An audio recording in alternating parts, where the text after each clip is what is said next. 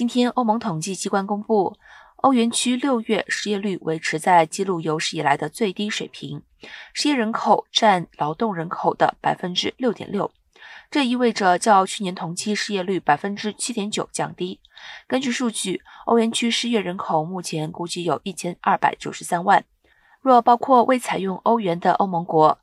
覆盖二十七国的欧盟整体六月失业率持稳在百分之六点零。不过，无论是欧元区或欧盟整体，六月青年失业率，也就是二十五岁以下求职人口比例，皆从五月水准略上升到百分之十三点六。